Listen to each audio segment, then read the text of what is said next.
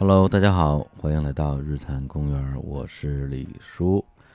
嗯，今天这期节目是二零一九年的最后一期节目啊，同时也是我们二零一九年录制的最后一期节目。而且呢，大家可能已经发现了啊，就是这节目怎么，哎，怎么就一个人？这个呃，小伙子老师呢？啊，嘉宾呢？这是什么节目？这是？哎，跟这儿稍微解释一下，这期节目呢，呃，原本的计划是我和小伙老师两个人将采取日坛公园啊这个首次异地录音的方式来录制这期节目啊，因为就在这个呃此时此刻，小伙老师刚刚呃上周吧完成了他膝盖的一个还我觉得挺大的一个手术。然后现在正在家中卧床休息啊，也出不了门儿。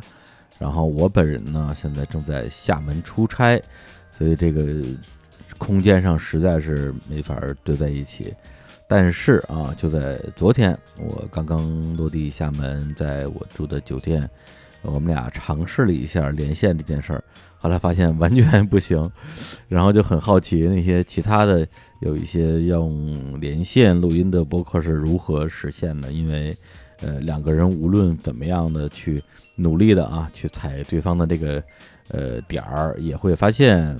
两个人的这个声音会有大概零点三到零点五秒之间的一个延迟吧。所以两个人其实基本上就会不停的这个踩后脚跟，呃，或者是你以为对方说完了，其实没说完。就会出现这样的情况。我们俩昨天尝试录制了，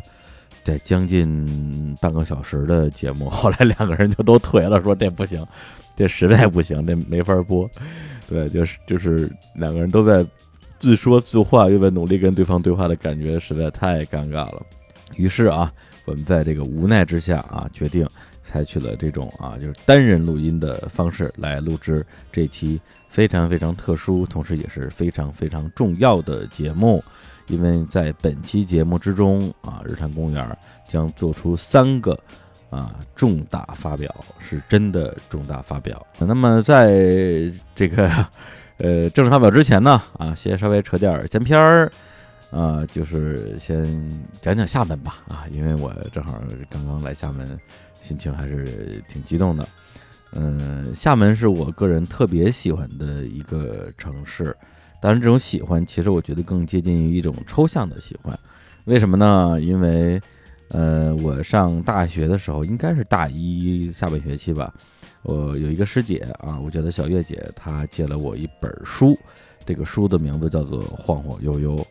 这本书就几乎影响了我整个大学四年，或者说，我觉得大学生活应该是怎么度过的，就是像石康的这本小说里边那样啊，就是浑浑噩噩、无所事事，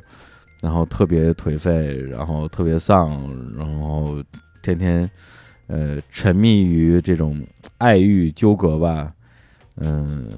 或者说我我希望的大学生活是这样的，实际上可能只实现了其中的一部分啊，的确挺颓废的。然后的确考试也都不及格，然后但是，呃，没有那么多爱与纠葛，嗯，所以呢，当时受到那本书的影响啊，我，呃，就对厦门这个城市印象特别深，因为书里边有一段这个特别重要的情节啊，就是他们乐队几个人啊一起组了个乐队，然后去厦门演出，嗯，赚钱啊，骗钱去歌厅驻唱，而且在厦大啊也发生了这个，嗯，爱情的小插曲吧。然后看到我就各种心生羡慕，同时在更早的时候，在一九九六年啊，就是高晓松的第一张作品集啊《青春无悔》里面有一首歌叫《冬季校园》，这个歌名底下呢有一行小字儿啊，相当于是这首歌的一个备注吧，是这样写的：说九零年流浪至厦门，住在厦大一楼梯拐角里，傍晚醉酒与画画友人在校园闲逛，途中写成此歌。我一看，哎，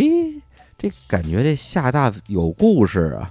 啊！当然，如果是看过《晃晃悠悠》那本小说的啊人，可能知道，这个不是说大家碰巧都去了厦大了，因为他们家根本就是一块儿去的，就是同一拨人。因为那个《晃晃悠悠》小说里边有一些这个人物原型嘛，啊，里边有个叫华阳的，还有一个叫刘鑫的，对这个这两个人的原型啊，应该说原型，也不能说一一对上，基本上就是老狼跟高晓松，因为石康跟这个老狼是大学同学，哎，就同班同学，所以这个这里边的这个渊源是特别的深的。然后就包括高晓松后来在他的这个小说集叫《如丧》吧，里边也有一段专门写厦门的，就是应该就是他《如丧青春》那个小说里边的其中一个章节，所以就让我对这厦门这个城市就哎呦，我的天呐，就觉得这城市怎么这么好啊，就非得来不可。啊。于是乎啊，我二零零八年的年末应该是来厦门跨年，是我的第一次厦门行。那那次厦门行呢，就发生了。几件小事儿啊，首先我肯定是要去厦大的嘛，是吧？就来厦门其实就是为了去厦大，结果校园里几乎没有人，而且这个年底的厦门比我想象中还是要冷得多。然后我衣服也穿少了，然后就特别的萧瑟凄凉，在厦大的校园里面闲逛，也见不着什么姑娘，然后又退，特别退。我说，哎呀，那怎么办？那我去去去海边走走吧。于是就后来就去了海边啊，于是就。出现了我在二十三十四十那期节目里边描述过的一幕，就是在二零零九年的一月一号，我在海边正在听歌，正在听左小左路陈珊妮，然后咣当接一电话啊，就是我的同事呃打过来的，说哎呀志明啊，这个咱们部门被 裁员了，呃哎呀这个是吧？这个新年快乐，最后还不忘说句新年快乐。然后还有一件小事印象也挺深的，就是同一次来厦门啊。就是我在路边上看见一辆车，车上装满了切糕。我那时候还不知道卖切糕是一个什么样的梗啊。后来北京有段时间满大街都是，就是那种啊，就是像这钢铁一般坚实的切糕，然后一刀下去就好几百块钱那种。然后其实被宰了嘛，但那时候我不知道，就就我我觉得我有可能是被宰了，但是这切糕它应该还是个东西吧，所以我居然傻呵呵的把切糕从厦门又背回北京了。所以大家就知道我这第一次厦门行是有多多多多凄惨了，呃，这是二零零九年，然后第二次来厦门呢，就是二零一四年啊，五年之后，然后那时候是跟一个女孩，我们两个人一起到了厦门，也去了厦大，他本人也是厦大毕业的，然后那是一次很美妙的旅行，而且印象很深，他在这边讲了他上大学时候发生的一些呃爱情故事吧，一个。漂洋过海来看你的故事，然后再次来到厦门，就是二零一九年的岁末啊，这中间又隔了五年的时间。嗯，我现在嗯稍微描述一下我这个眼前的画面啊，我现在住的酒店对面就是大海啊，是一个所谓的海景房，而且在这个目测距离可能也就几公里的地方是一个呃。还挺大的一个岛，这个岛的名字叫做烈屿，又被称作小金门啊，是一个很有故事的岛屿啊。我现在就是在这样的画面下给大家录制这期节目。好，那前面稍微讲了一点这个小八卦啊，来给这期节目热热场。那么现在就要进行本期节目的第一个重大发表，发表的内容是什么呢？就是哎。我们要卖日历了，嗯，可能有的听众听了之后觉得说，哎，怎么又卖东西？我也是这么想的啊，因为这个日历这事儿真的是就是我们呃团队内部吧，呃，也是在下半年大家都在紧锣密鼓的开发一些周边产品，包括大礼包什么之类的。呃，后来大礼包应该是上线前后吧，日历的设计也出来了，然后就讨论要不要卖。然后我是公司里。最坚持说这个东西就别卖了，我觉得怎么怎么老卖东西？你你怎么回事啊？这大礼包不是刚卖完吗？又卖，然后这事儿就被我给摁下来了。但是呢，这个是吧？这设计都做完了，我觉得不生产好像也挺对不起我们那个杨火锅老师的这个认真努力的工作的。后来我说，那咱们就随便印一点，然后就年底当当当礼品送一送吧。然后就就印了啊，也送了。结果啊，秒叔这厮啊就。给发微博了，发微博之后，他这个评论区好像就收到了一些呼声，说这这这这日历，请问怎么才才能拥有呢？我是这好多人来问，然后就搞得我们就也是有点应接不暇。本来我们打算送的话，呃，真的就是送一下我们的主播，还有我们的一些嘉宾，还有一些就是过去几年里边也一直在以各种方式支持日坛的我们的一些听友，他们都会收到这个日历。那现在这个大家就是反正好多人也也在嚷嚷，在我的评论微博底下也在评论，所以后来我们也是紧急就讨论了一下，说要不这么着，反正我们这次印的的确也不多，对对对，这日历叫叫问题日历啊。就是这个三百六十五天，三百五六十五个问题，每天一个问题，灵魂拷问啊，就是类似于什么，嗯，去年立的 flag，今年实现了吗？是吧？然后在情人节当天问你说你这个今天过节吗？还还还有什么呀？第二天问你今天腰疼吗？哎呀，这谁设计的问题？真是烦死我啊！还有你给日产打赏了吗？挺好玩的一个设计啊，本来也是给大家的生活想。增加一点点这种趣味吧，然后同时啊，这个呃，乐总还给我们这个日历想了一个 slogan，也不知道有啥用啊，就怎么说呢？叫嗯，无论多么难的问题，总会翻篇的。我觉得这倒挺逗的啊。所以这个日历呃呃，最后我们决定，那就先把我们已经印出来的、准备送的这些日历先呃，要不就明天啊，这个。十二月三十一号，现在我们的日光集市上线，我们那个照片什么的也都来不及拍了啊，可能就直接用秒叔的图了。然后有多少本分多少本，然后大家可以去呃买一买。然后我们自己再赶紧看着场子还没下班，再去印点儿，然后把这些日历送给我们本来就要送的那些嘉宾和好朋友。也希望最终拿到我们这本啊，这个日坛公园出品的问题日历啊。这个灵魂拷问日历的，呃，朋友们，无论是买的还是我们送的，都希望能够过好二零二零年的这一年。哎，下面呢就要进入到这期节目的哎一个特殊环节，不好意思啊，还没有到我们的第二个重大发表。这个环节就是在二零一九年，就是今年啊，这抓住这个为数不多的说今年的机会，马上就会变成去年了。今年三月份。呃，那个时候我还在云南出差啊，当时在这个秘密炮制我们的补妆咖啡，然后小侯老师正在炖带鱼的时候，我们做了一个整月的宠粉节活动，在三月一整个月啊。如果新来的听众可能不知道这件事儿，就是每天都在我们的微信推文里边给大家送礼物，然后我跟小伙子老师每天。都在所有的日常公园的微信群里跟大家说晚安，而且是每天在一个群里跟一个人说晚安，是定制晚安啊！大家是用抽红包的方式来抽这个幸运儿，哇！那那段时间我们俩真是快崩溃了，因为这晚安这事儿吧，发现挺难的，呃，最后都有点快坚持不下来了。而且那时候我们还许下了一些其他的承诺啊，呃，其中有一个就是我们当时设定了一个信箱。一个邮箱的呃地址，让大家给我们发邮件，来说一说自己二零一九年啊有什么愿望，有什么目标，有什么 flag，来立一立。然后我们会在年底的时候录制成一期节目给大家念出来啊。有的人可能这个目标已经实现了，有的人可能就已经打脸了，呃，就觉得是一个挺好玩的事儿，然后就有了未来信箱的这样一个设计。啊，当时说实话，真的是整个春粉节的目标其实是非常明确的，就是希望大家能关注我们的微信公号，因为我们希望除了我们的电台节目之外，也能有一个自己的阵地吧。然后就想各种招儿啊。未来信箱跟这个呃微信公号有啥关系呢？因为大家只有打开我们的公号的相关文章，才能看到邮箱的地址。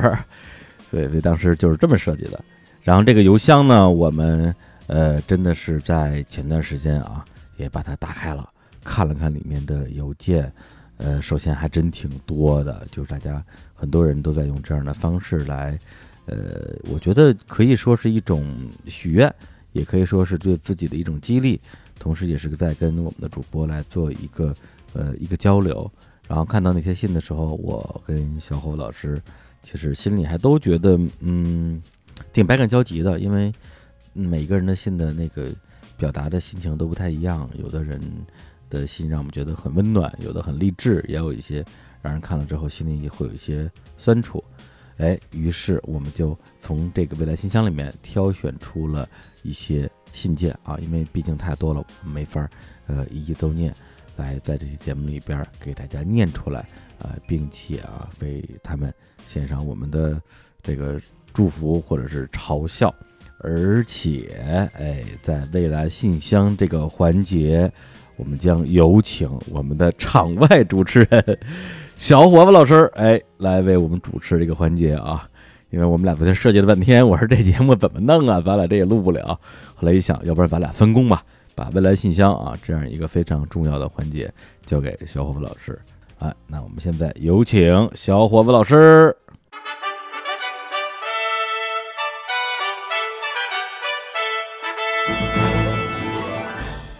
Hello，大家好，我是小伙子。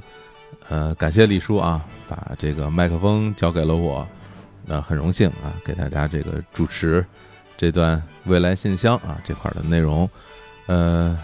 大家刚刚听开头也知道哈，我们现在这个不在同一个城市啊，李叔现在在厦门啊，那我现在在北京。呃，大家可能知道啊，我前一阵子呃做了个小手术啊，然后最近正在康复中啊，今天也是在我。父母家里啊，因为哎短时间内还需要人照顾。那之前很多朋友很关心啊，那个我会好好康复的啊，早日这个重返球场啊，不是早日重返我们这个电台节目啊。呃呃，自己一个人录啊，还真是有点有点忐忑啊，因为之前自己一个人录的只有这个呃我们的周末推歌啊这个节目啊，每周日啊播出的周末推歌。然后这个其他的就没有自己录过了啊，有点紧张啊，而且水平有限啊。如果念的不是很精彩哈，这段不是很精彩，大家也多包涵。呃，打开我们未来信箱的邮箱啊，这里面的邮件很多啊，我跟李叔也都是每一封都认真的看了。我们也选出了我们印象比较深刻的一些呃信件啊，当然大家写的都很好。呃，这里面呢，我就把来信人的名字。隐去了啊，然后因为毕竟有一些呃涉及个人隐私的部分啊，也不方便给人家暴露啊，就把内容跟大家来说一说。那我们就开始啊，那先念这一封啊，这一封是来自于二零一九年三月八号的这封邮件啊，邮件是这样写的：你好啊，小可爱啊，自己称呼自己哈。这一年你跟着李叔和小伙总长了不少知识，趁节日总结总结吧。二零一九年的故事结尾，你应该已经毕业，然后开始研一的生活了。现在是怎样的精神面貌呢？还和他在一起吗？那他是男字边的他哈，还和他在一起吗？想去的地方去了吗？又失眠过几次？回了几次家？除了你要回答这些问题，还要提醒自己别忘了坚持，也别忘了感恩。五年以来，你尝试了很多事情。你还是相信所有的吃亏和被骗只能激起你的斗志，而不是仇恨。不管什么环境都要乐观，不要抱怨。走过的陷阱就不要让身边的人再走。你可以担负起很多责任，啊，只要不违心啊，都可以。你很幸运啊，这五年遇到了喜欢你的人，结识了非常不错的导师。接下来要更加相信自己。有时候你鼓励自己说啊，你做的对。或者是勇敢的人，不要回头看，啊，一定要看向未来。那立个 flag，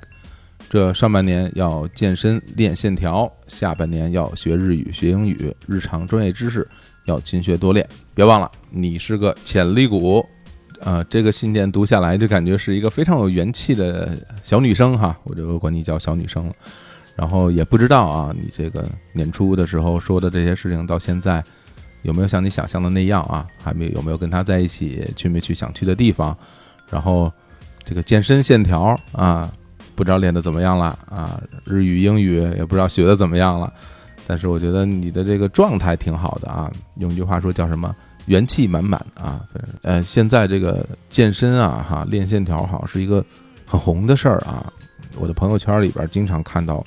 呃，一些朋友。嗯，前些年是跑步啊，这个跑步很流行，然后这这一年多，感觉这个健身的就很流行哎，经常看到大家就是拍一些健身完了以后的那种大合影啊，就是男男女女，然后跟教练啊什么的就在一起，每个人都是那种啊汗流浃背，看起来非常健康的样子，然后拍一个大合影，感觉也是用来督促自己的，是不是？这健身要是练出线条来，的确很漂亮哈，我也一直有这样的一个。憧憬啊，一个一个愿望，呃，看你这么一说，我自己都有点这想法了啊。等我这个伤愈复出啊哈，或或者在这康复期间，我也有这个打算啊，把自己这个线条啊练得更好一点啊，包括这个学语言啊，我们之前节目里也讲了哈，这个语言不会我太难了啊，日语、英语我这水平也一般啊，也也应该好好练一练啊。也谢谢你给我提了这个醒啊，也希望你到了二零一九年的年末啊，你之前的那些。愿望都能达成，啊，未来也一直像这样元气满满的继续生活下去啊！感觉你这个状态是很能鼓舞身边的人的，对，因为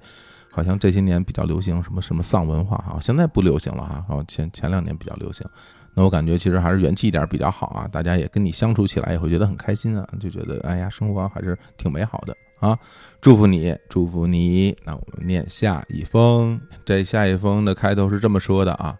呃，我是一名在日本的听众啊，十分喜欢日坛公园的节目啊，每期都会听。呃，这里是我二零一九年的愿望一啊，非常有条理啊，直接上来就一二三四。我们在海外听众真的挺多的，嗯，看来大家都需要这种中文的语境啊，来来安抚自己孤独的心灵。一，配一副隐形眼镜，很多人呢都说我不戴眼镜比较好看，于是这个多年以前啊就考虑配一副隐形眼镜，但是太懒，又身处国外。啊，对未知的事情就不太敢尝试啊。但是最近听了擦擦老师聊的那两期关于近视眼的节目之后，我下决心一定要配一副隐形眼镜。今年年内我要做到。第二个啊，二去洗牙。自从我来日本留学后啊，喝茶的机会变得非常多啊，导致我这个牙齿上的色素沉淀很快啊。去年暑假回国，我刚洗了牙，结果半年以后啊，牙齿上出现了很多斑点。哎呀，也是因为这个日语水平不够啊，去医院跟人交流这事儿啊，我能拖就拖，但是不行啊，我今年一定要去洗个牙。三，黄金周旅游，在东京读了快两年的书了啊，目前只去过京都和大阪，呃，自己太宅了，嗯，放假要么就在东京都内逛一逛，要么就直接待在家里看动漫、玩游戏。这次啊，我要去玩一玩啊，去日本其他地方玩一玩。四啊，学画画啊啊五。啊，买剃须刀和 iPad，六啊，交个女朋友啊，呃，这个和前面几项比起来困难很多，但是我会努力的。目前呢，就是这些比较小的期望了啊，因为我学生时代最大的愿望来日本留学已经实现了。现在在日本的学校里，有温柔的导师，友善的同学，不怎么回家的室友啊，去秋叶原就像去家门口的菜市场一样方便，简直是人生最快乐的时期啦。哎呦，很羡慕你啊，就很羡慕你，那能够到东京去留学哈。嗯，大家也知道，我们日坛的这些主播们，大家也都很喜欢去日本玩儿啊。所以说，你现在这状态真的还挺令人羡慕的哦。东京什么没有啊？大都市。你这边说的很多的这个二零一九年这个愿望啊，说起来是很小的，但是我真是慢慢会发现一个事情。首先，我觉得人和人是不太一样的，就是。啊，有人可能会有给自己的目标设的很大哈，那有的人呢可能就给自己的目标设的听起来没有那么大，但是我反而觉得就是你这里边的这些的目标每一项都是一个特别实实在在的，就很很精准的、很精细的想要去达成的事情。那你说人的每一天不就是从这些细节上累积起来的哈？早上起来吃什么早饭哈，然后去什么样的地方工作或者学习？然后晚上回来，在什么样的屋子里生活，然后看什么样的剧，然后做什么样的事，怎么样休闲？其实一天一天，我们很多的内容都是这些比较比较小的、比较细节的内容。所以，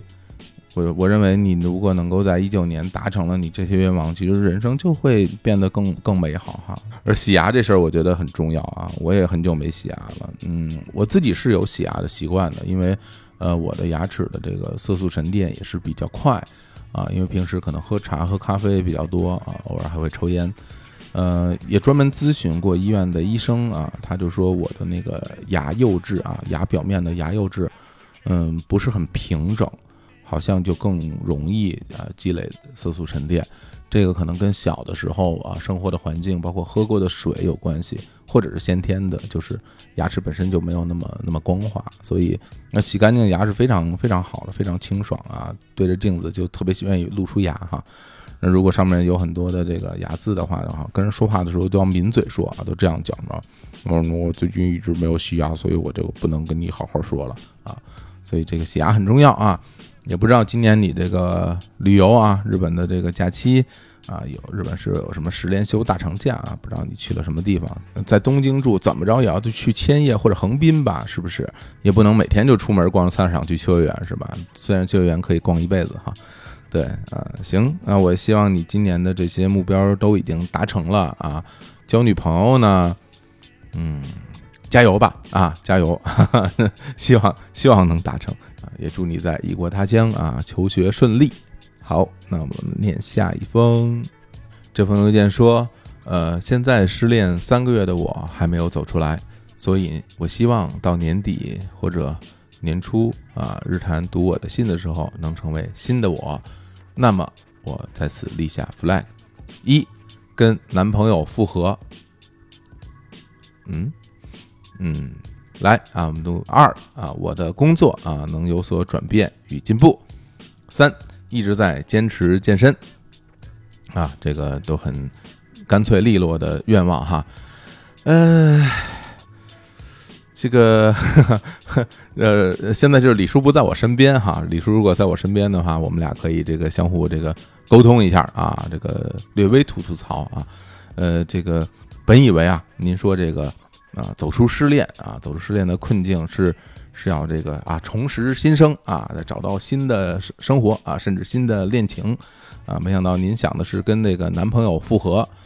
嗯，也也不是不行，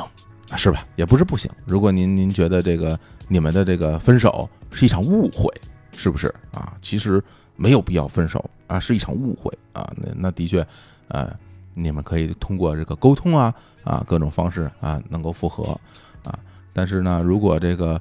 啊是吧，这个真的是两个人不合适啊，那。也也不用呃非复合啊，也不用非复合，当然这都是您个人选择啊，这个我们在这儿不能指指点点啊。就既然您立下了这个 flag，那希望你这个 flag 能成真啊。但是前一阵子，呃呃，著名的这个美剧啊，《麦瑟尔夫人》哈，第三季哈要要要开演了。我 我看一个留言特别逗啊，因为麦瑟尔夫人有一个人设嘛，就是她跟她老公感情不好，后来他们俩还离婚了。然后两个人这个呃这个经常吵架，然后麦瑟尔夫人在台上也经常是说一些她前夫的段子什么的，然后好像看到第二集时候俩人好像要复合，哎呦这个观众不干了，观众不接受，说他不能复合啊，我不同意这门这门这门婚事啊。于是，在第三季的时候，我看 预告的时候，有很多人在底下留言说说先告诉我他们俩有没有复婚啊，有复婚我就不看了。这也表达了大家现在对于这个。啊，复合的一种态度，但是我觉得没有关系啊，做出自我啊，不是说大家这个不流行复合，你就真不复合了。还是那句话，如果是个误会的话，复合也无妨啊。行，那祝你这个今年这个愿望都能达成。好，那我们念下一封。呃，现在的时间呢是二零一九年三月十九号的晚上八点半，明天你就二十七岁了，先祝你生日快乐。哎，那个迟到的祝福啊，祝您生日快乐。嗯，最近一直在面试找工作，不知道你最后去了哪个公司。不管怎样的选择，都要努力工作，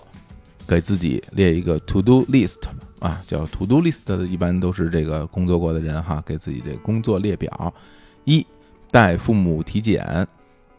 带父母旅行一次；三更好的掌握 AE 动效设计啊，什么意思啊？四做完 RTGY 一系列的插画练习。嗯，好啊。五，保持阅读啊。现在书桌上的书没有读完就不能买新的。六，存钱啊，存钱三个感叹号，存钱。呃，希望你听到这封信的时候，回想自己这一年的时间，是开心多于难过的，是有成长和有收获的。加油，三十岁就在前方。我看完你这个列表，其实还有点感动，就因为就是说，呃，带父母体检啊，带父母旅行，是你今年的。愿望里的排第一和第二的哈，嗯，的确哈，呃，也不知道你父母多大年纪哈，但也不会特别特别的年轻，嗯，我我包括我们最近呢身边的这些主播们，然后大家其实现在年纪没有多大啊，啊，只有李叔是那个四五十岁哈，我们剩下人大部分都是三十来岁，还不到四十岁，但是的确身体慢慢慢慢的，咱不说出现什么多大的问题吧，但是的确就觉得好像真是不如以前好了。啊，体检这个事儿很重要啊！我也希望就是我们的听众啊，如果您三十多岁啦，嗯啊，也是要坚持啊啊，每年至少有一次的体检啊，这个事情很重要，早发现啊，早治疗，早康复，呃，这个是现代医学带给人们的福利哈。然后也不知道你有没有成功的说服你的父母去体检啊？因为我发现，反正长辈们对于体检这个事儿非常的不屑啊。我身体好，我我没病啊，我我我特好，我不花那冤枉钱啊。很多人会有这样的概念的，也不知道你能不能说服他们要去体检。嗯，后边的那些。那些那些外语的东西哈，我不就完全就不懂了啊，就不知道什么意思，什么 A E 动效设计哈，什么 R T 哈 G Y 啊，那个呃看不太懂啊，但是我觉得这个也挺高深，然后那个也也希望你能够更好的掌握啊，更好的做这些练习啊，存钱这个事儿也很重要哈，不知道今天有有存到多少钱啊，反正今天我是没存下钱来啊，都花光，嗯，也希望你能够达成今年的这些愿望哈。然后其实刚刚二十七岁嘛，离三十岁还有相当的距离呢，就不要想那么远啊，嗯，把二十八岁过好啊，眼前的事情做好就好啊。三十岁是吧？如果想知道三十岁什么样呢，就可以听我们那期节目《二十三十四十》啊。三十岁也充满挑战的年纪啊啊！也祝你一切顺利。下一个，你好啊，二零一八年的你勇敢的迈了一步，从。青春美少女变成了一个黑眼圈遮住全脸的老阿姨，附带着肾也受到了重创，啊，妊娠期真的挺危险的。二零一九年，希望你的肾在治疗下已经好的七七八八了，也希望儿子的肾也已经长好了。哦，儿子的肾呢是先天的发育不良啊，下周我要去带他复查。我的肾呢是因为妊娠期高血压导致的慢性肾炎，也在治疗期间。其实你也知道，无论是焦虑还是担心，都无法解决身体上的问题，所以你每天还都是在开开心心的过日子，忘记自己和儿子其实是病人啊，欣喜他每天的成长。也许在突然复查的某一天就痊愈了吧，嗯，一定会好起来的。嗯，首先要先祝你的身体和你儿子身体都会好转哈。呃，的确是在这个女性啊妊娠期间，呃，可能会出现一些身体上的问题啊。呃，包括高血压呀、糖尿病啊，啊，之前跟王总聊这个养孩子的那两期节目里面，我们也都聊到了，嗯嗯，所以也希望你整个今年到现在年底的时候，身体有了很好的这个康复啊，也希望小朋友也能身体健康啊。看你小朋友的这小名啊，叫叫壮士，挺好的，一定会啊越长越壮实啊。希望你们两个都好。然后的确是，我觉得无论是受伤啊，还是生病啊，呃，遵医嘱啊，然后这个尊重现代医学的规律哈啊，当然除此以外，的确是要保持一个好心情，才有助于自己的身体的康复。也希望你今年到现在的时候都能够好起来啊啊！说着说着，我就摸了摸自己受伤的腿，我也会好起来的，我也好起来的。好，下一个呀，这个人可野蛮了啊！这个二零一九年，我真的好希望年底能看到我最爱的米兰，不光是出现在欧冠赛场，还能够进入十六强。如果二零二零年进入欧冠决赛，我想邀请小伙子老师一起去现场为米兰助威，亲眼见证米兰拿到大耳朵杯啊，也就是欧冠啊冠军的奖杯。嗯，那是绝对不可能的啊！那二零二零年还进入欧冠决赛呢啊！前两天。刚在这个联赛里边输了人家零比五，哈，这个球队已经要完蛋了啊！这个欧冠这个事儿啊，我们这个希望不大，嗯。但是呢，最近有个好消息啊，稍微聊两句啊。这个著名的前锋啊，瑞典神塔啊，人中赤兔，马中伊布，哎，不是啊，人人中伊布啊，马中赤兔啊，伊布拉希莫维奇已经啊官方宣布要加入米兰的球队了啊！我们也希望这个伊布啊。能够带领米兰 走走出困境啊，嗯，这队啊，真是，如果您是一个新的球迷啊，我奉劝您啊，要慎重啊，选择支持的球队的时候要慎重啊啊，这个支持了一支这个成绩很差也看不到任何希望的球队，这个人生啊啊，就是充满了艰辛啊煎熬啊，这这这一年过的太惨了啊，希望明年能好起来吧。啊，这也是替球迷发发声啊！呃，下面这封信我觉得写的特别好啊！这封信好在哪儿？这封信特别像一个绘马。呃，什么叫绘马呀？就是在日本的很多那种神社里面啊，就大家会在这个那么一块这个木头板上写上对于未来的期望啊，然后就简单的一两句话啊，都是那种日式呐喊啊，然后呢挂在一个东西上啊，这个东西呢就叫做绘马，是表达了自己的一个心情啊。这我看到这封信的时候，我感觉自己看到了一个绘马啊，因为这封信写的是我最近的目标，今年要去上大学，一定要上大学。非常的有冲劲儿，其实我觉得你这个写的特别好，我我不是开玩笑啊，我觉得写的是特别好，就是展示出自己那种斩钉截铁般的决心啊，那种一定要上大学啊，一定要进球啊，就特别日式励志的这种这种这种口号。真的，我也特别希望你能够呃考上大学啊，就是这个上大学挺有意思的啊。原来小的时候。呃，高中的时候哈，然后那个我后来就成绩就不是特别好了，然后有的时候家长还会宽慰我啊。现在想起来，真是他们做的真好，他们宽慰我说啊，没关系啊，这个上大学不是人生啊唯一的出路啊啊，不行的话你可以去啊复读啊，其实还是让我上大学。呃，但是后来我上了大学以后发现啊，这上大学不单单是去学知识的啊，这我说这种话都有点这个没脸啊。呃，更重要的是，上大学这段经历啊，对于人生来说是很有意义的。在这个大学里面啊，跟大家一起相处、一起生活，尤其是像我这种，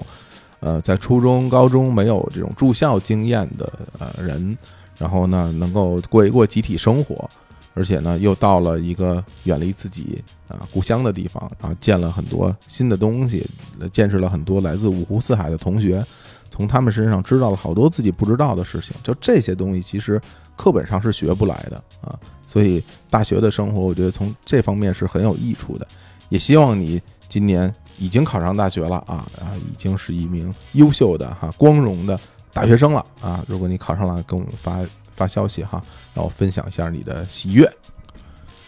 好，我们念下一封，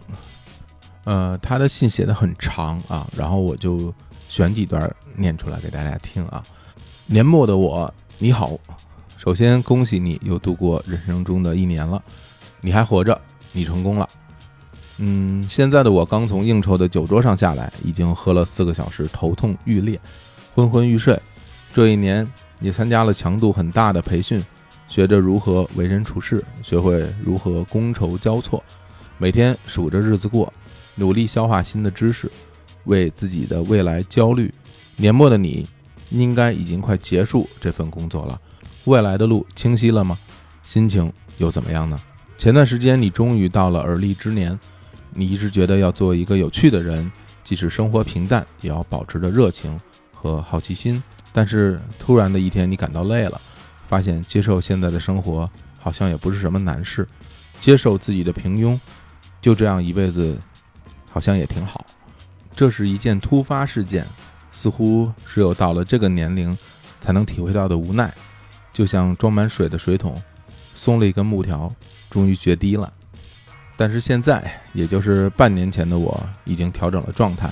并且回到了前行的路上。我不知道我能走多远，但每走一步，都觉得自己切实的活着，好好的活着。这个世界很美，虽然还有很多我不能理解的人和事，还有很多我要独立走过的路。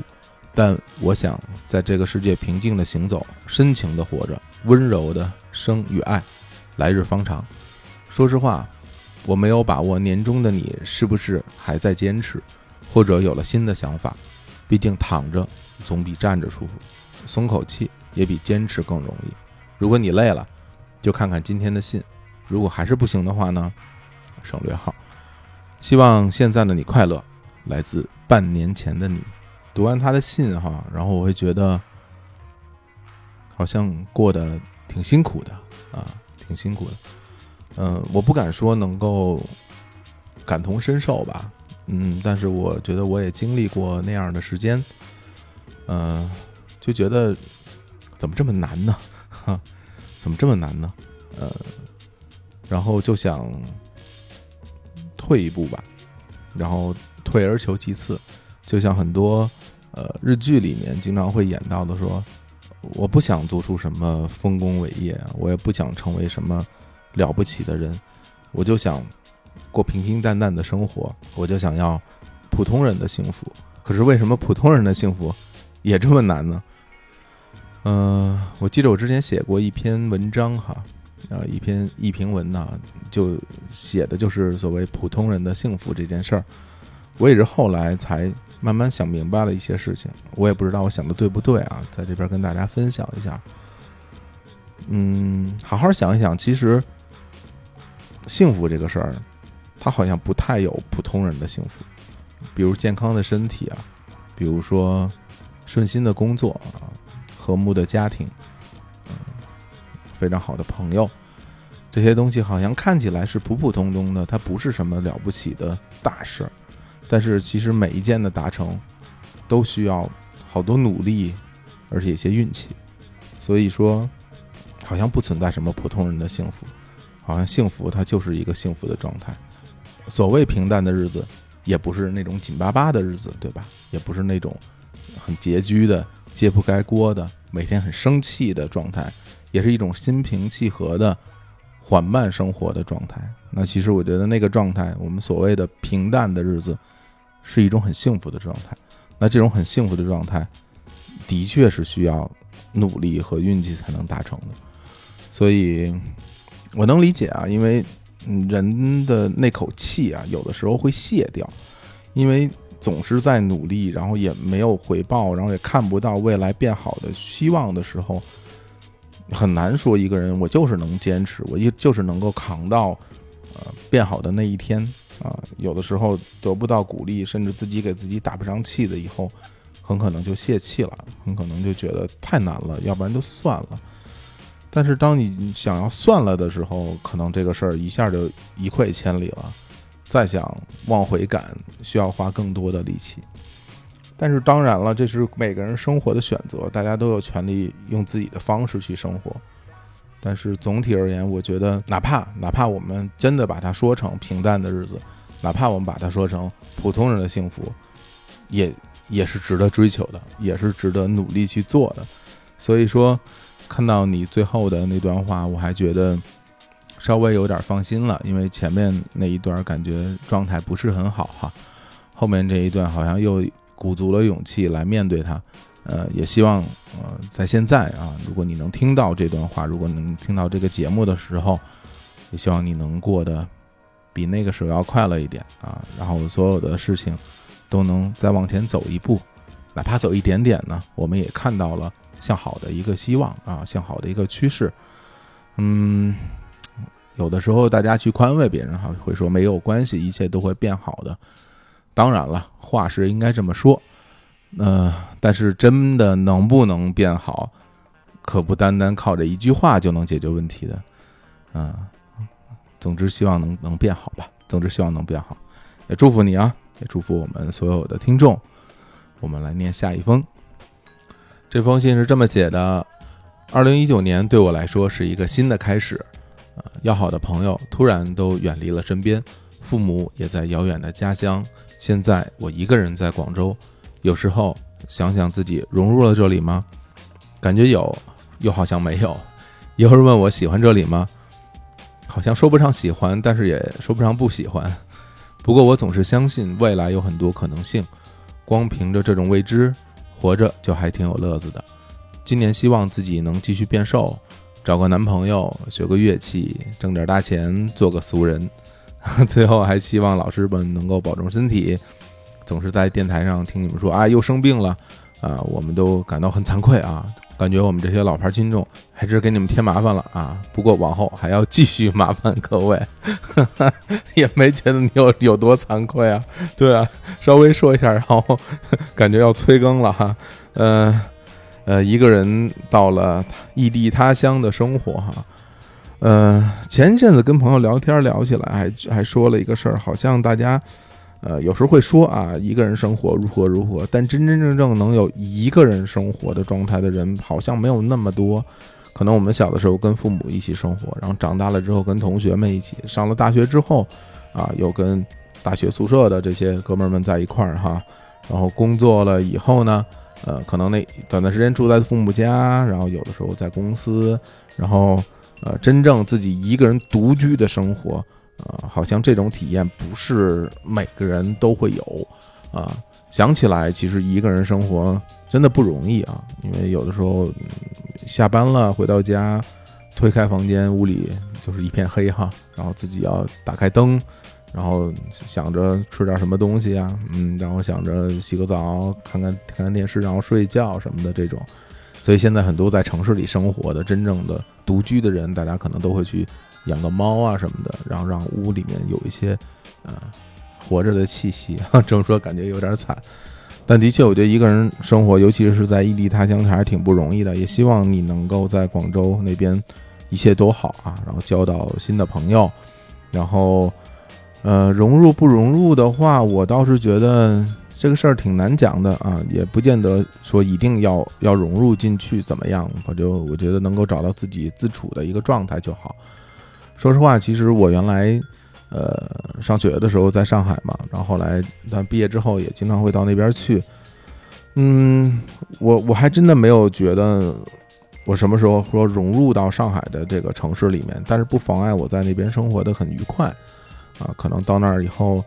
嗯，出个差啊，住个宾馆，然后吃吃当地的好吃的，然后和当地的朋友见一见，嗯，跟其实跟城市之间是有疏离感的，感觉自己并没有成为这个城市里的一员，但是那样的状态也挺舒服的。当然，我那个状态和你真的生活在一个别的城市啊又不一样了。呃，这么说起来，我好像还没有在其他城市生活的经验呢。嗯，也希望你在那边过得开心哈，然后。呃，也不知道那个男朋友找没找到哈，但找不到也没有关系啊。那因为那个什么变瘦啊、学乐器啊、挣大钱啊这些事情，好像都比男朋友有用吧？是不是？男朋友有什么用啊？这这样说是不是有点这个啥？这个政治上有点不正确哈？当然了啊，如果能找到，那就祝福你啊。我也不知道有没有找到。好，那我们读下一封。呃，二零一九年的愿望是能扛过这一切。待到一切都过去，我还能够开始新的生活。一七年的时候，母上大人查出了癌症晚期，父母很早离异了，和和他一起同居小十年的叔叔很快就离开，因此只有我一个人照顾他。嗯，然后得知在上海一起创业、同居三年的男友，其实在我离开不久就出轨了，我就回去收拾了行李，马不停蹄地回到了医院。呃，医生跟我说，妈妈还有不到一年半的时间。我现在写下这段话的时候，马上就要一年半了。啊，在我们身上好像也没有出现奇迹。这一年半的时间对我来说十分漫长，全职照顾病人也常常分身乏术。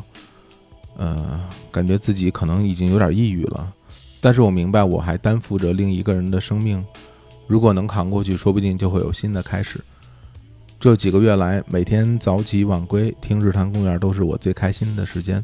谢谢李叔，谢谢小侯总，谢谢所有的主播和嘉宾的陪伴，谢谢你们。首先，要祝你在现在，如果你听到节目的这个时候，嗯，你能够过得还好哈。嗯，病痛这个事情，当没有的时候，大家可能会觉得跟自己很远哈。然后真的有了以后，很可能会把人很快的就压垮。嗯，我们的听众可能就是年龄阶段有有很小的，也有岁数比我们还要大一些的朋友。大家每个人的人生阅历不一样。嗯，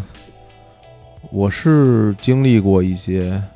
这种亲人得病啊，然后这种照顾的日子，包括我。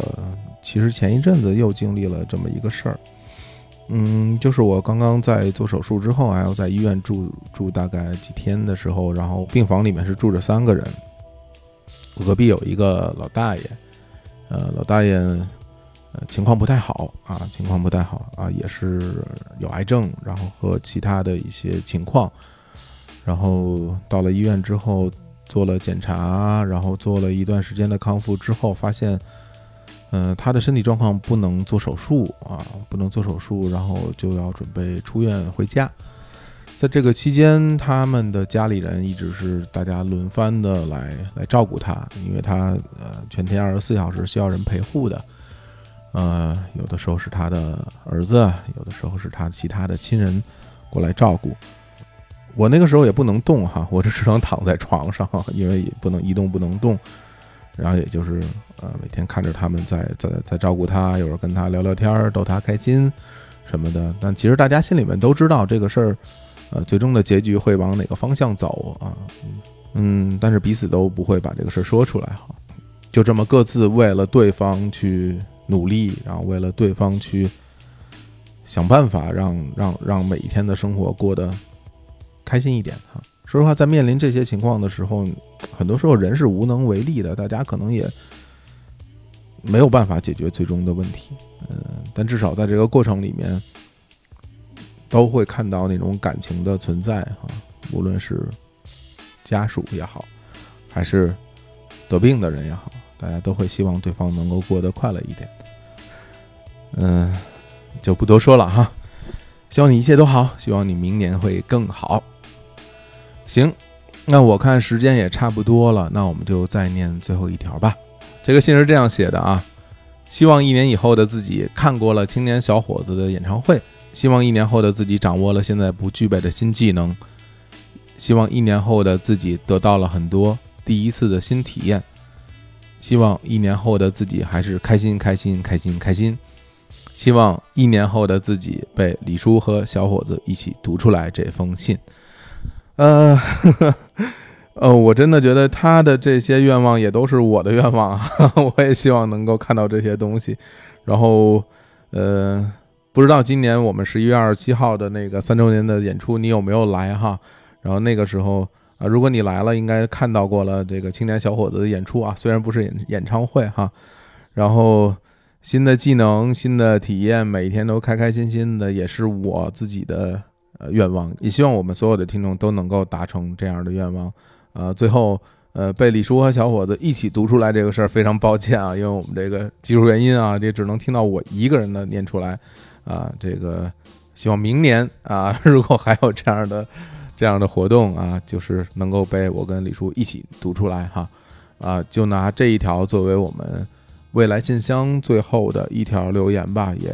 预祝大家在新的一年里面。都能够开开心心的，然后每个人的生活都有新的体验啊！也祝日坛公园越办越好啊！我自己也祝日坛公园越办越好。接下来呢，我们还会有重大发表啊！那我现在呢，就把麦克风交还给李叔。哎，感谢小伙子老师的场外主持。嘿嘿，哎呀，这节目真的还挺奇妙的啊！就是北京跟厦门应该是。咱们在国内也算离得挺远的两个城市了，然后大家可以用这样的这种是吧，跨越空间的方式来共同录制一期节目。嗯，虽然刚才未来信箱的部分啊，我呃非常遗憾的没能够参与，但是我是非常认真的把小伙子老师他刚刚的啊跟大家互动的部分都听完了，然后我自己也会有很多的感慨，就是微信群和宠粉节这个事情，其实我觉得。呃，它对我们的影响是一个非常漫长的过程。当时，呃，特别是在宠粉节的时候，其实会觉得很辛苦啊，因为说晚安，每天还和大家互动。但是现在想想，呃，真的还是收获了蛮多的。小侯老师不是今年做手术嘛，上礼拜做手术，然后就在手术之前，哎，然后我收到了一个就是百转千折、七了拐弯绕过来的一个消息啊，就是。我们有一位听友，他本身就是在北京的一家非常专业的这个康复机构啊，是国家运动员的那种康复机构，然后是一个康复师，然后他本身是我们节目的听众，所以他听说了小伙子老师要做这个膝盖手术这件事儿，同时呢，他有一位病人啊，还是胳膊折了，对，然后在他们医院住了两个月，然后就被他天天洗脑，洗脑成功，也洗成了我们的听众。就我们这个听众的安利能力太强了，然后结果被他洗脑的那一位这个听友啊，同时也是小伙老师的病友，他居然是我们日坛公园之前某期节目的嘉宾贝贝姐的好朋友，然后这一下就连起来了，然后最后是贝贝姐找到我说，哎，说有这么这么这这么一个事儿，然后就想问一下小伙老师是不是需要康复方面的这个建议和帮助？我说这这太需要了，哎。所以小伙老师现现在其实，呃，在他做手术的医院出院之后，已经入住到了啊，就是呃我们的那位听友所在的康复医院，而且由这位听友亲自负责小侯老师本人的这个康复工作。而且我上礼拜也去了一趟这个医院，然后因为我膝盖不是也出问题了吗？也也去找他咨询了很多相关的知识。接下来有可能也会住到他们医院，如果呃我的问题够严重的话，因为现在还没有拍核磁。哎，总而言之吧，觉得会有很多的缘分在里面。甚至那位在医院工作的听友，我们俩加了微信之后，他就主动提到说，在今年三月的宠粉节的时候，他自己本人就曾经在我们的粉丝群里边收到了我发给他的语音的晚安的祝福。对，所以我觉得很很多时候，就是人和人之间的这种这种缘分，真的是非常的微妙，或者说。嗯，比如说在打开这期未来信箱之前，很多时候我甚至觉得说，我们跟我们听众之间的关系到底是很近呢，还是很远呢？因为你会在每期节目的评论区看到大家的留言，很多是针对呃节目的讨论，你也会觉得心里边呃很温暖，或者说看完之后觉得说，哎呀，就是感谢你能够懂得我们吧，对。但是我本人又是一个有点有点。社恐吧，用流行的词儿，社恐吧。有时候真的面对面面面对听众的时候，我自己其实是蛮紧张的，也不太擅长跟大家可能寒暄啊什么之类的。所以甚至有时候，呃，偶尔在各种户外场所吧碰到的听众会感觉我挺挺高冷的，但实际上并不是这样。而且在今天念这些未来信箱的时候，会更加深切的感觉到说，因为大家都在讲自己的生活嘛。而不是就我们的节目本身进行讨论，会觉得这些听我们节目的这些 ID，你看到的是 ID，是真的是一个一个活生生的人，他们都有自己的呃喜怒哀乐。有的人可能还在上中学啊，有的人上大学，有的人已经有了小孩儿，有的人呃年纪跟我们差不多，已经面对呃生活中所有我们正在面对的这些事情，包括。嗯，家人的生老病死，包括自己身体上遇到的各种各样的问题，就是在那个瞬间，会觉得就是我们跟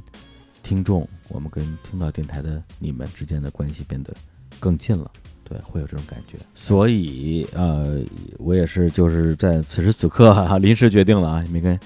小伙子老师商量，就是，所以我们未来信箱的这个。呃，邮件还会继续保持开启状态。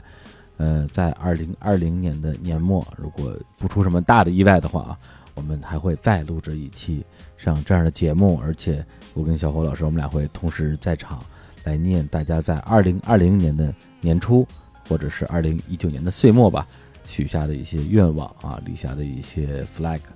呃，那么邮箱的地址呢？大家关注我们的日坛的微信公众账号，就叫日坛公园。今天的推送里面会有邮箱地址啊，就是再骗一次这个关注。哎，对，在这儿再说一下这个加群方式啊，加群方式就是啊，呃，打开你的微信，添加一个个人微信号，他的微信号是汉语拼音的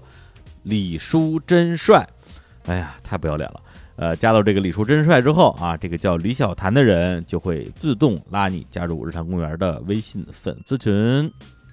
哎，那接下来就要进行我们这个重大发表，但是啊，咱们又但是，但是在重大发表之前啊，稍微总结一下我的二零一九年啊这个年终小总结，因为小伙老师啊，他已经背着我偷偷啊在第一台总结过了。啊，就叫什么什么告别二零一九之类的，所以我们这儿就不让他总结了。嗯，我个人的总结的话，其实就是三个关键词，分别是疲惫、成长和觉醒。啊，疲惫不用说了，因为二零一九年真的还挺累的哈。对，就是就连今天是我二零一九年最累的一天这句话，我都自言自语过不低于十次吧，就老觉得今天是最累的一天。可见今年真的很累，当然今年健康方面也出了很多的问题啊，但是还是小虎老师更严重一点，我就不跟他比了。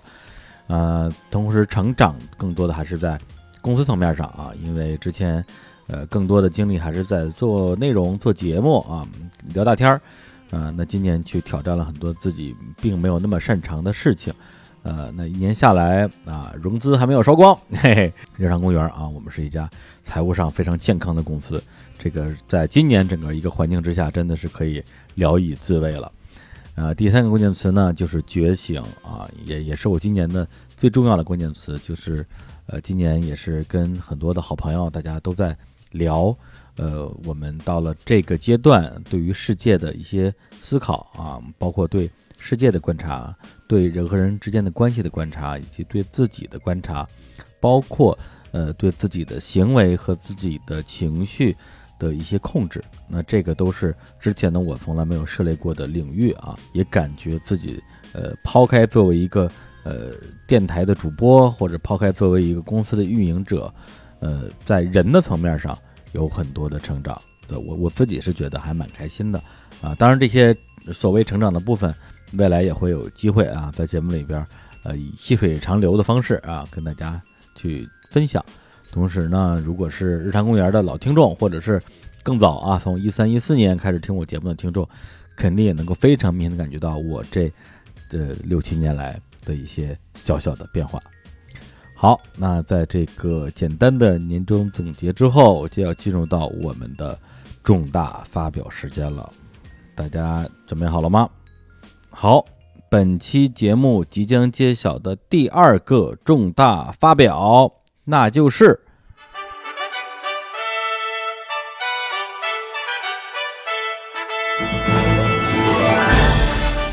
我们将邀请日坛公园的人气嘉宾三千老师成为日坛公园的客座主播。哎呀，一个人宣布，果然还是没有没有气势。哎呀，这个我相信啊。这个这个消息对于一部分的听众来讲啊，感觉不会特别意外，因为他今年的出镜率实在太高了啊，已经超过很多的客座主播了，而且呢，他的这个特点就是啥都能聊啊。本来以为他是一个这个动漫大生啊，只能聊这个二次元话题，后来发现电影也能聊，然后后来发现这个旅行也能聊，这个家居也能聊，跟所有的主播都能搭。啊，就是甚至激活了很多已经尘封的节目啊，包括什么二次元啊、看电影啊，以至于呃，他最近的这两期节目的评论区已经出现了很多的呼声，说这个呃，强烈呼吁把三星老师加入客座主播啊。于是啊，我们便其实不是从善如流，是我们早有这个想法，只不过在想啊，什么样的时机是最恰当的时机。那么，二零一九年就要过去了。如果再不邀请的话，今年我们就没有新的主播加入了，所以这个时机可能就是最好的时机。因为我们在二零一六年的时候啊，是日坛公园成立；二零一七年的时候呢，这个是李淼、淼叔和武初一两位新的主播加入；二零一八年是史蒂芬加入。那么二零一九年的收官啊，三千老师啊，就是我们这个海底捞月，哎，捞上来的这个月亮，他将成为我们日坛公园全新的一位客座主播，而且啊。今天作为不在现场的啊，这个领奖人，他还准备了一段，这叫什么什么玩意儿啊？那以前那个颁奖典礼都叫 VCR，他这个是这个 Audio，那就是这个 ACR 啊。来，请听 ACR。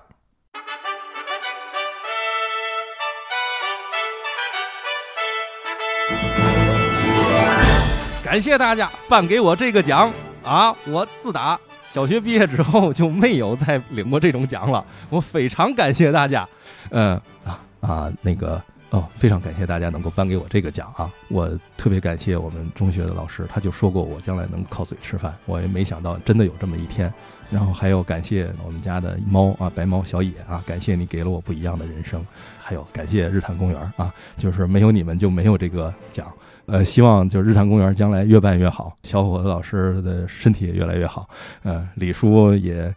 嗯，行吧，好吧，啊，那个谢谢大家啊，那谢谢大家，谢谢大家。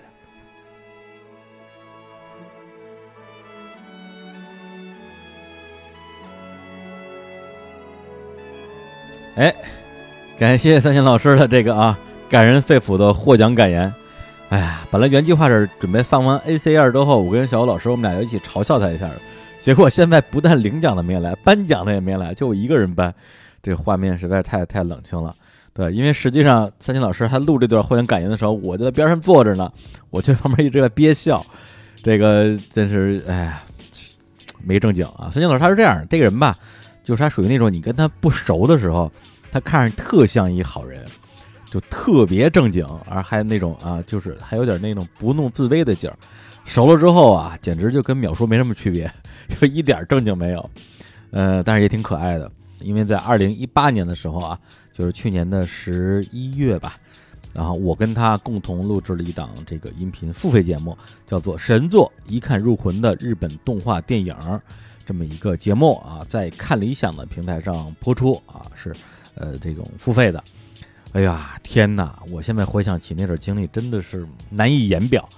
就一方面真的是太辛苦了，太痛苦了，因为他那个节目一共是聊了十三部作品。每一个作品聊一个半小时，一个半小时再拆成三期节目，这里边的这个录制的工作量真的是巨大。然后每一期节目背后，它又是一堆的作品，比如说你聊大有克洋的《阿基拉》，或者是家庭手的《宫壳》，你不能只聊这一个作品，你得把它所有作品全聊聊。所以那两三个月时间，基本上我的所有的这个呃课余时间啊、业余时间，全部用来看动画片儿。对，就是基本上就是。头天看，第二天录；头天看，第二天录，就是这样一个循环。同时，呃，日坛公园自己本身还有自己的节目，还那么多事儿。我那段时间真的是整个人都已经崩溃了。对，但是整个录完之后觉得爽，实在太爽了。就是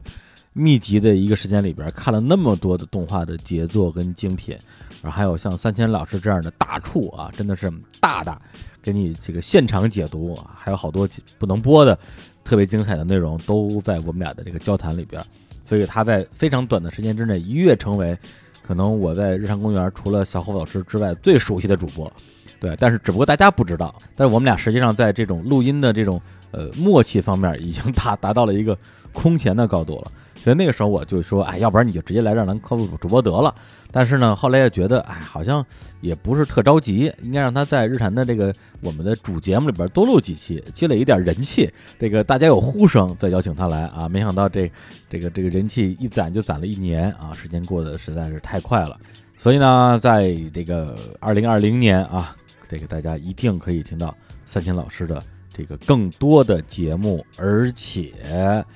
这里面要涉及到我今天要做的第三个重大发表。这个重大发表是真的重大发表，是特别重大的一个发表。它是什么呢？日坛公园从二零二零年开始变成日更。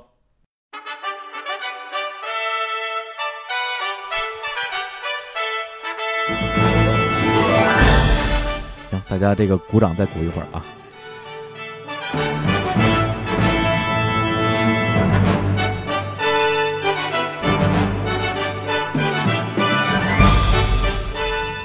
哎呀，这个日更啊，哈 哈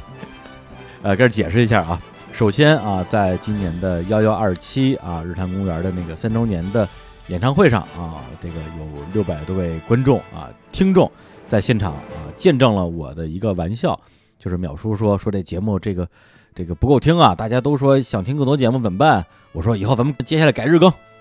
啊，就是那时候实际上啊，的确是。稍微啊卖了一个小小的关子，其实也是一个小小的彩蛋，因为那个时候我们的日更计划其实已经上线了，只不过这个日更不是一礼拜七天每天一期日谈啊，那样的话，那我我们估计就死亡了，就真的死亡了，估计一一个星期就死亡了，而是日坛公园将在二零二零年一月一号开始三档全新的节目同时上线，注意是三档全新的节目，不是栏目。这三档节目分别是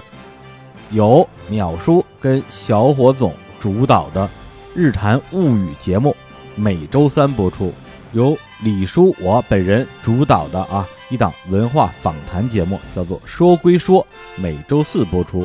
由三千老师主导的啊视觉文艺杂谈节目《天地无用》，每周五播出。啊相当于是我们日常听众每周多了三期节目可以听。哎呀，这个大家是不是感觉已经这个激动的说不出话来了？反正我我自己是很激动的啊，因为这个事情酝酿了太长的时间，而且呃也在努力啊，那个没有提前对外剧透，因为也是想给大家一个岁末的大惊喜啊。当然有人可能过来挑刺儿了，说：“哎，你这不是日更吗？这这这才几个呀？一周才四个，还有三天呢。”我说：“这是吧？咱们国家法定 这个双休日还是要休的嘛。”对，而且周末说实话，大家也不太听节目啊。根据我我们的这个用户调研，周末大家其实不太听节目啊。同时呢，每周二啊，每周二我们现在是空出来的啊。周二空出来听什么呢？听第一台啊，是吧？这跟宇宙结婚啊，对，就因为老白节目里说啊，这个我们这个什么唯一指定敌台啊，好多听众可能也弄不清这个到底啥关系啊。比如结婚因为是由三位主播啊，青年老师、小伙子老师跟刀夫老师三个人来共同主持的一档节目，所以跟这个日坛公园的这个亲密度啊就不言而喻。而且这儿还有一个小细节，就是跟宇宙结婚这个节目本来。呃，应该说，在二零一六年的九月之前的播出时间是每周一早上七点半，在那之后改成了每周二早上七点半。为什么呢？呃，就是为了把每周一早上的这个档期留给日坛。作为我的角度，还是非常的感动的。所以呢，呃，在日坛我们继续孵化出更多的新节目之前，周二的这个跟周结婚，大家就当日坛来听吧。啊，因为实际上。呃，这几档节目大家可以看一下我们的这个主播构成以及整个节目的定位，实际上跟日坛一定会有一些微妙的差别。那么现在我就给大家逐一介绍一下以上这三档节目。那首先呢，就是这个《日坛物语》，哎，由淼叔啊，日本最爱文化专家淼叔和小伙子老师共同主持。哎，在这里他们将把视线聚焦日本，和您分享日本最爱。旅游、美食、奇幻故事、热点话题等内容，《日谈物语》一生悬命营业中。哎，这是小侯老师给这个节目写的文案啊。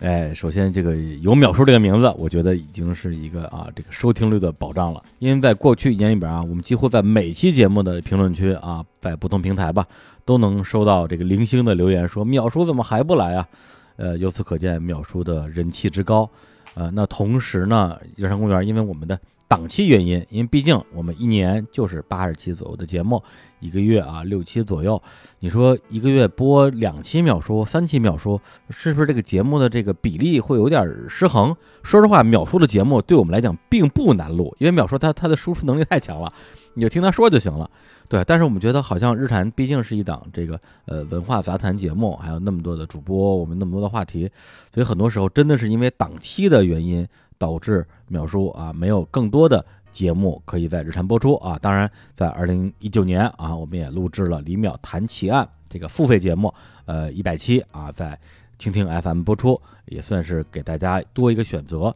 但是呢，呃，淼叔自己感觉还有话要说，因为他太能说了，所以。就变成了啊，这广大人民群众啊，日益增长了对于这个啊杀人放火类的节目的需求，和秒叔的想要聊杀人放火案子的需求都不能满足的情况，那这个问题出在哪儿？那就出在我们中间这个平台方嘛。那这时候平台就要出来解决问题。于是啊，我们经过了一番的这个讨论啊酝酿，哎，将在大家听到节目的其实就是当周啊，就是听到这期节目之后的两天之后。在各大音频平台收听到由李淼和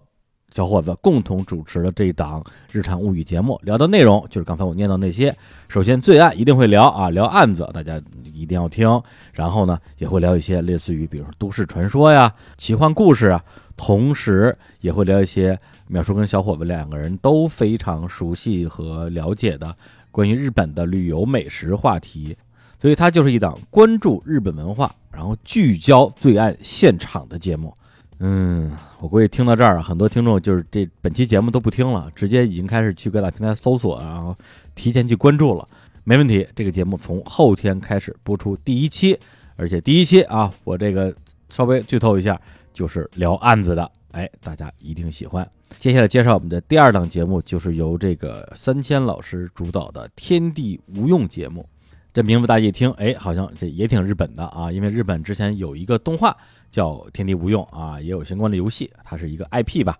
同时呢，呃，在日本很多的这个应该是这个行李箱啊、包装箱啊、快递箱上会贴一纸条，上面写着“天地无用”，意思是不能倒置，就不能倒着放，是这个意思。当然，三星老师他对于“天地无用”这个名字有他自己一套解释，大家可以在他自己的节目里边收听到。那这个节目呢，就是像他说的，是一个叫视觉文艺杂谈节目啊，他会邀请奋斗在视觉文化领域一线的创作者和重度的内容娱乐消费者一起来聊聊大家都喜欢的作品或者其引发的话题。节目所涉及的内容十分的杂乱啊，包括但是不限于动漫、游戏、小说、电影、衣食住行、兴趣爱好，这不就啥都聊吗？这这是要抢日坛的饭碗啊！哎，那这个三金老师刚才刚刚介绍完啊，他的确是一个特别渊博的人啊，他的这个知识领域非常的庞杂。然后呢，我自己个人平时除了跟他呃偶尔录个节目之外，其实也属于见面算是非常多的了，因为他也是没事就在公司溜达一圈，呃，随便打开一个话题啊，他就能滔滔不绝的说上半天。然后我自己也会有一种怎么说，就是听君一席话，胜读十年书，或者说开卷有益的感觉。因为实际上就在今年啊，我跟范青老师，我们俩也一起策划了一档聊漫画的音频付费节目。因为去年聊动画，今年聊漫画嘛。而且这个节目呢，我本人并不出镜啊，我是作为整个节目的制作人 producer，啊，但是录了几期节目之后呢，发现跟我们的合作平台的需求还是不太相符。后来一想说啊，既然大家这叫什么？就是艺术理念并不完全一致，干脆咱就自己来吧。对，咱也别做付费了，直接啊为三千老师做一档全新的免费节目，聊的还是这些话题。然后我本人呢，作为这档节目的就算制作人吧，也可以啊随心所欲的、顺理成章的以节目嘉宾的身份出现。因为跟三星老师一起录节目实在是太爽了啊！因为你随便丢一个问题过去，你就听他说吧。对，也让我可以在跟他录节目过程中体会到，其实现在已经不那么常出现的那种录音的快感。这个对于我本人来讲的话，也是非常难能可贵的。呃，包括《天天无用》节目的这个头两期，呃，也是我以嘉宾身份啊参与，跟三千老师还有另外一位嘉宾我们共同录制的。哇，真是聊得酣畅淋漓啊！录完之后，我就是站起来之后直蹦高，说爽，飞一般的感觉。哎，所以这档节目啊，非常非常向大家推荐，是在每周五播出。大家在各大音频平台搜索“天地无用”就可以关注这档节目了。然后呢，这档节目跟刚才说的这个啊《日谈物语》这两档节目的节目时长都会是在呃，应该是半个小时到一小时之内吧，差不多是这样一个区间。那么第三档节目就是我本人要做的一档节目，叫做《说归说》。呃，那说归说是一档什么样的节目呢？它的定位是一档文化访谈节目，由我来主持啊。这个节目基本上会采用一对一的对话形式，邀请在文化领域啊我个人感兴趣的嘉宾来聊一聊我们关于他本人或者说某一个话题的好奇与思考，让谈话回归谈话。嗯，为什么会有这样一档节目呢？我觉得跟上面两档可能不太一样啊，因为上面两档都是因为这个我们的主播啊，这个三星老师也是主播了，主播本身输出能力太强了。呃，那我自己来讲的话，可能我没有那么多想要输出的内容，或者说我时间上的确也呃挺不充裕的，其实已经呃非常的忙碌了，但是还是希望能够呃去做这样一个节目，是基于我对于现有的。呃，自己在节目里状态的一种不满足吧，对，因为，呃，大家如果听日坛时间够长的话，也能感觉到日坛三年以来有很多很多的变化。比如说，在日坛的头一两年，我们更多的话题是聚焦在呃文化领域，也会邀请很多文化领域的名人，包括音乐人、导演，呃，文化名人过来做客。在二零一九年呢，我们增加了一些生活化的内容啊，比如说什么点菜啊、相亲啊、洗碗啊、什么学英语啊，呃等等这些吧。呃，那我觉得第一，首先就是文化人也有生活啊，那何况我们也不算什么文化人，我们只是说呃是关注文化的人吧。呃，另外呢，这个生活类的话题确实也颇受大家的欢迎，特别是点菜类的节目啊，已经成了我们的一个王牌节目了。同时，不可否认的是，这些偏重生活类的节目，呃，更容易跟商业化去做一些结合。对，因为二零一九年，那么对于公司来讲，或者对于我来讲，首要的任务是让公司活下去，然后才有后面所有的可能性。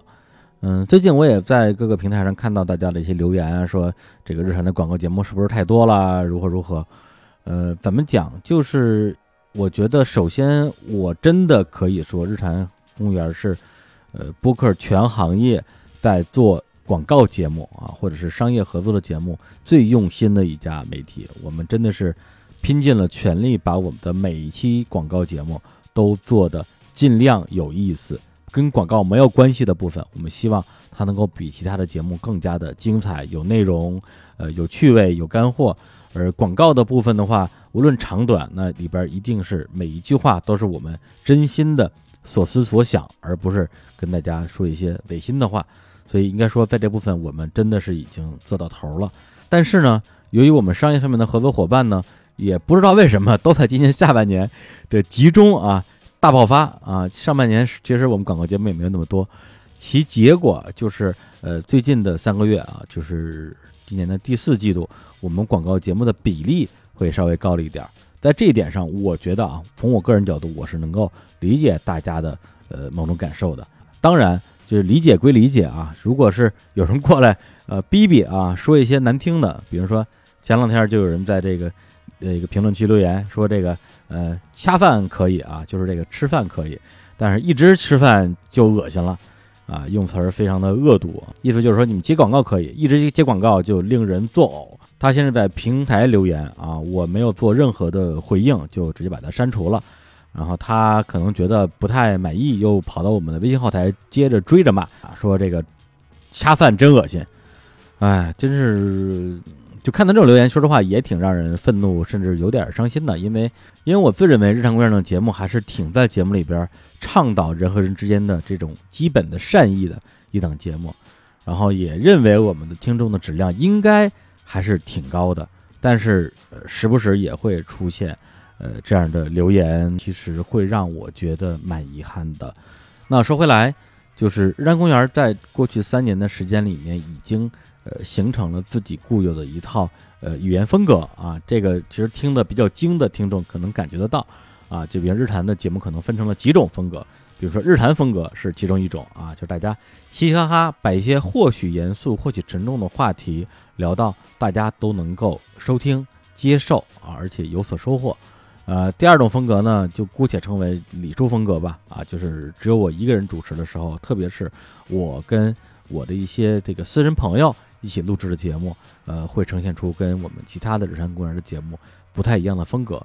呃，同时呢，像小火老师他来主导的这个未来之路的节目，实际上到目前为止也已经呃逐渐形成他自己的风格。因为我们俩聊的特别的多，包括第一期节目录之前，我们也在探讨这种一对一的节目里边的一些呃所谓的技巧吧。我觉得这都是特别宝贵的尝试，让日常公园这档节目未来。有机会呈现出更多的不同的面貌。当然，大家喜欢听日坛，是因为日坛像日坛啊，它是那个调调，或者说有那味儿了。但是实际上，呃，我也好，小虎老师也好，包括我们其他主播也好，大家不是只有节目里面呈现出来的那一种面相。对，我们私底下也会有嘻嘻哈哈、插科打诨的时候，也会有很严肃的讨论一些话题的时候。那么，我们也希望日常公这档节目，或者说日常公园这样一个。一个宇宙啊，大家能够有不同的声音发出来，以不同的形式来表达自己不同的思考。呃，实际上如果往回倒的话，我在二零一五年的时候吧，在大店的时候做过一个栏目叫“明知故问”，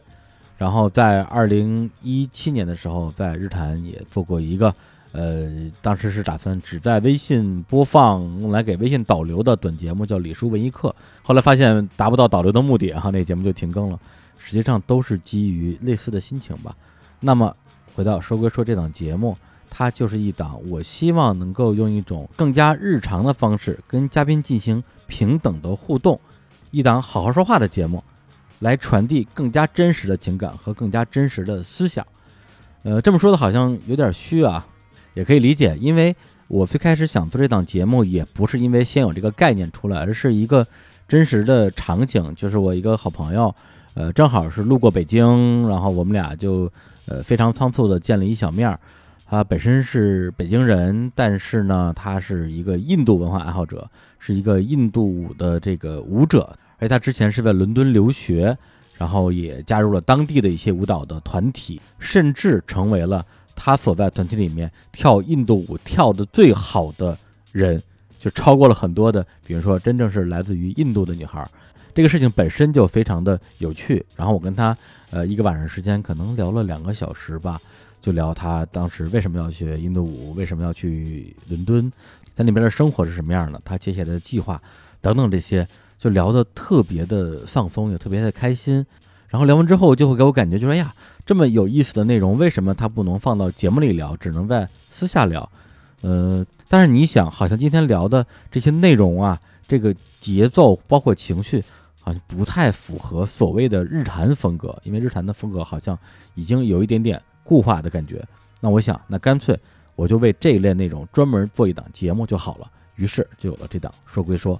那这档节目呢，到目前为止啊，因为我们不可能说 这个上线之后再现录节目，我们之前也已经录制了啊好几期节目。呃，节目的嘉宾就包括了啊，就是我跟小虎老师都非常喜欢的这个东北啊这个说唱歌手老舅啊董宝石。和另外一位啊，也是啊，这个所谓的东北文艺复兴三杰啊之一的作家班宇老师。说实话，就这几期说归说的节目录制，我自己明显能感觉到每一期节目的风格都不太一样。因为其实录音这个事儿，有时候我真觉得有点像唱歌，就是一个很厉害的歌手，他能够用不同的声线、不同的风格演唱不同的歌曲。那主持其实也是这样的。对，那比如说咱们以前说这个啊，鲁豫啊，鲁豫老师是一种主持风格，说真的吗？你妈打你吗？啊，或者说像啊，现在比如说像许知远老师，他也是一种主持风格，说你为什么不愤怒？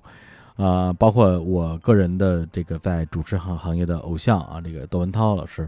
那他的风格那一定是我最喜欢的风格。那每个人都会有自己不同的风格，那么我也希望自己能够。在未来，作为一个电台主持人啊，一个播客主持人，能够驾驭更多的不同风格的节目。所以呢，说归说，这档节目的风格现在还在呃不断的调试当中。那么在前几期呢，呃，大家很有可能会有说，哎，这跟日产有什么区别的感慨。那么假以时日，这档节目一定能够证明它独有的价值。或者换句话来讲的话，这几档节目的设立啊，也是我跟小伙子我们大家都在做一些。走出舒适区的尝试啊，因为日坛公园做了三年多，大家对于这套节目的流程已经熟悉的不能再熟悉了。呃，我们还给我们现在啊这几档节目，包括日坛公园、日坛物语、说归说、天地无用，呃，这个集群啊，这个矩阵，这个 MCN 啊，起了一个名字叫做一起电台。呃，也相信未来会有更多的新的电台、新的内容。加入到我们这个内容联盟里边来，它有可能来自于我们其他的主播，有可能来自于我们大家长期合作的嘉宾，有可能来自于我们其他的同行的电台，也有可能是来自于正在听节目的你啊。也许在未来的一年，大家都会有一起电台的机会。我相信说到这儿，大家非常担心的一件事就是这么多节目，这么多档节目，你们录得过来吗？哎。跟这儿小小的嘚瑟一下啊，就是以上这个三档新电台，再加上日常公园，我们四档节目需要在下个月啊，就是一月份播出的全部节目，我们都已经录制完成了。要不然前段时间把我跟小伙累成 累成那样了呢？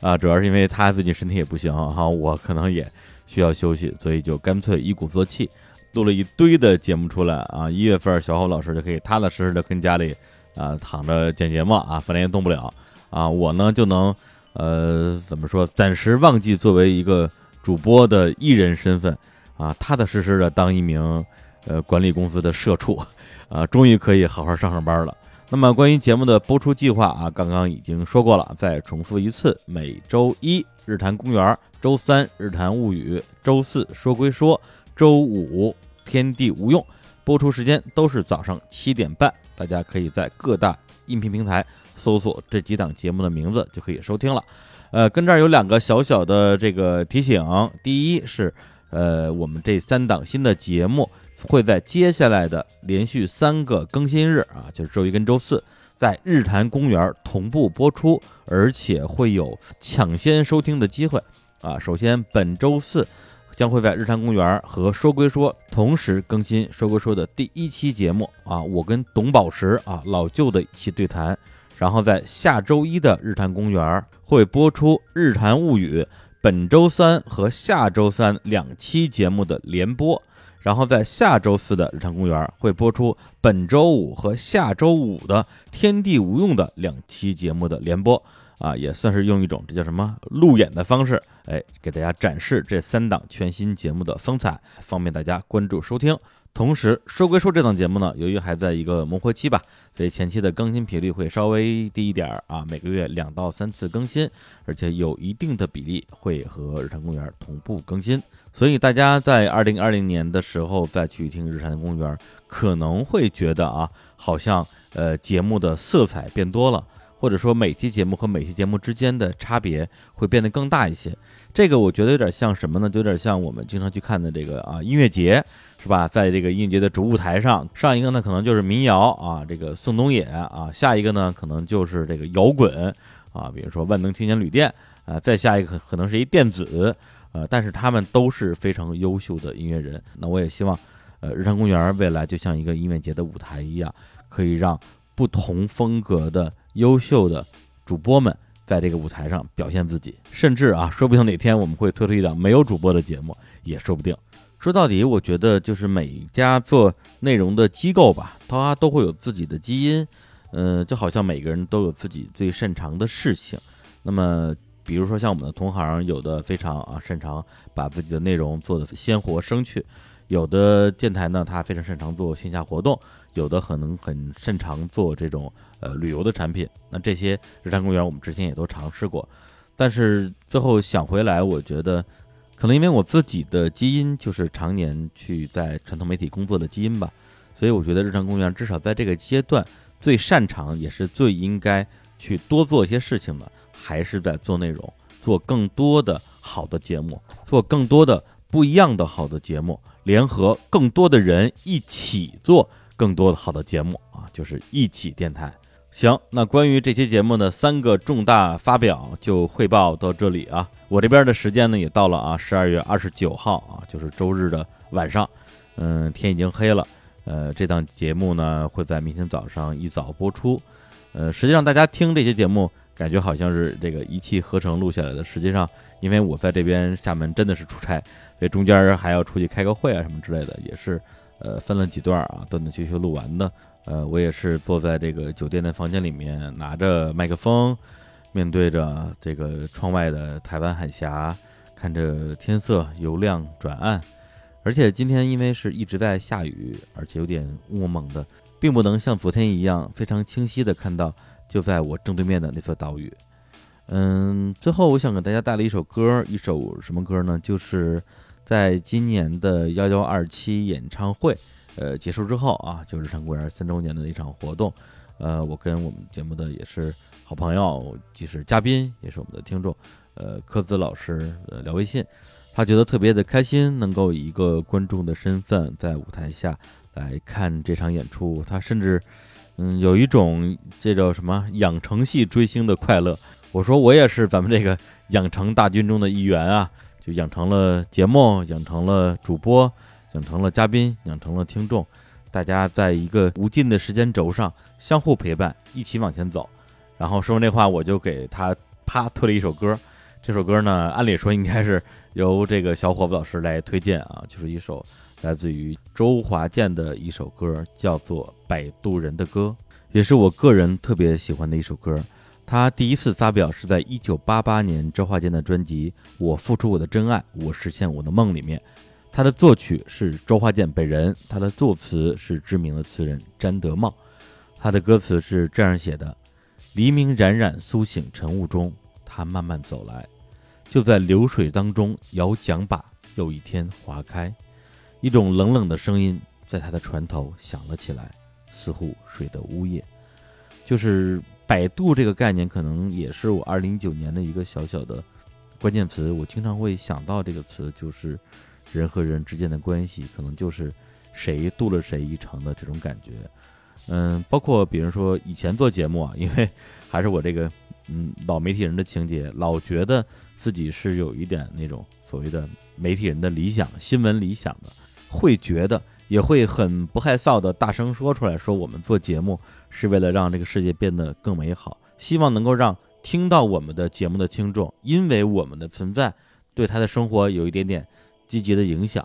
说白了，其实这就是想想渡别人嘛。然后在这个想要去渡别人的过程之中，可能也顺便渡了自己，是这样一个心情。但是这个二零一九年可能真的是这个四十不惑吧，对于世界的观感有很多的变化。我现在可能没有以前那么大的一个野心，会觉得说是，呃，也别老想着这个渡谁了，就渡自己吧。啊，就是先为了自己把这个节目做好，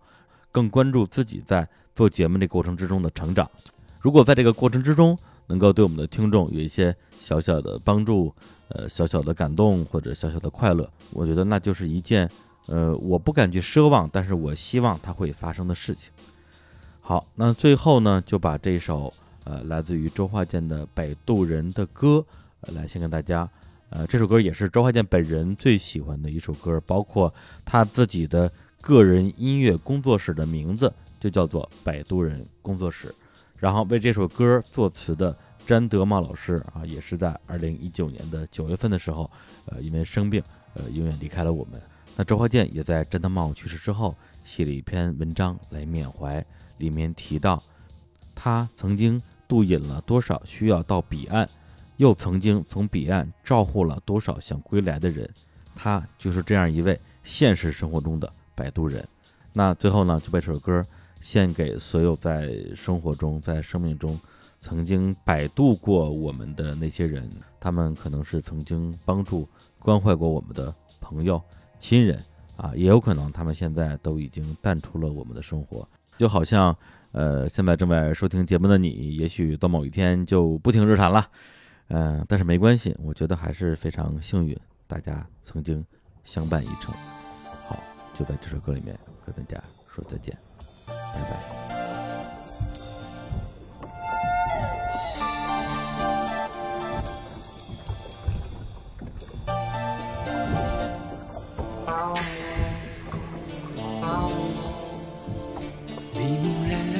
清，晨雾中，他慢慢走来。就在流水当中，遥想到有一天。花开，一种冷冷的声音，在他的船头响了起来，似湖水的午夜。下渐渐昏暗，暮色里，他将要离开。他将渡船靠岸，收拾起。往来的寂寞，一种冷冷的声音，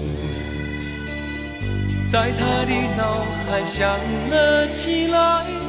像水的午夜。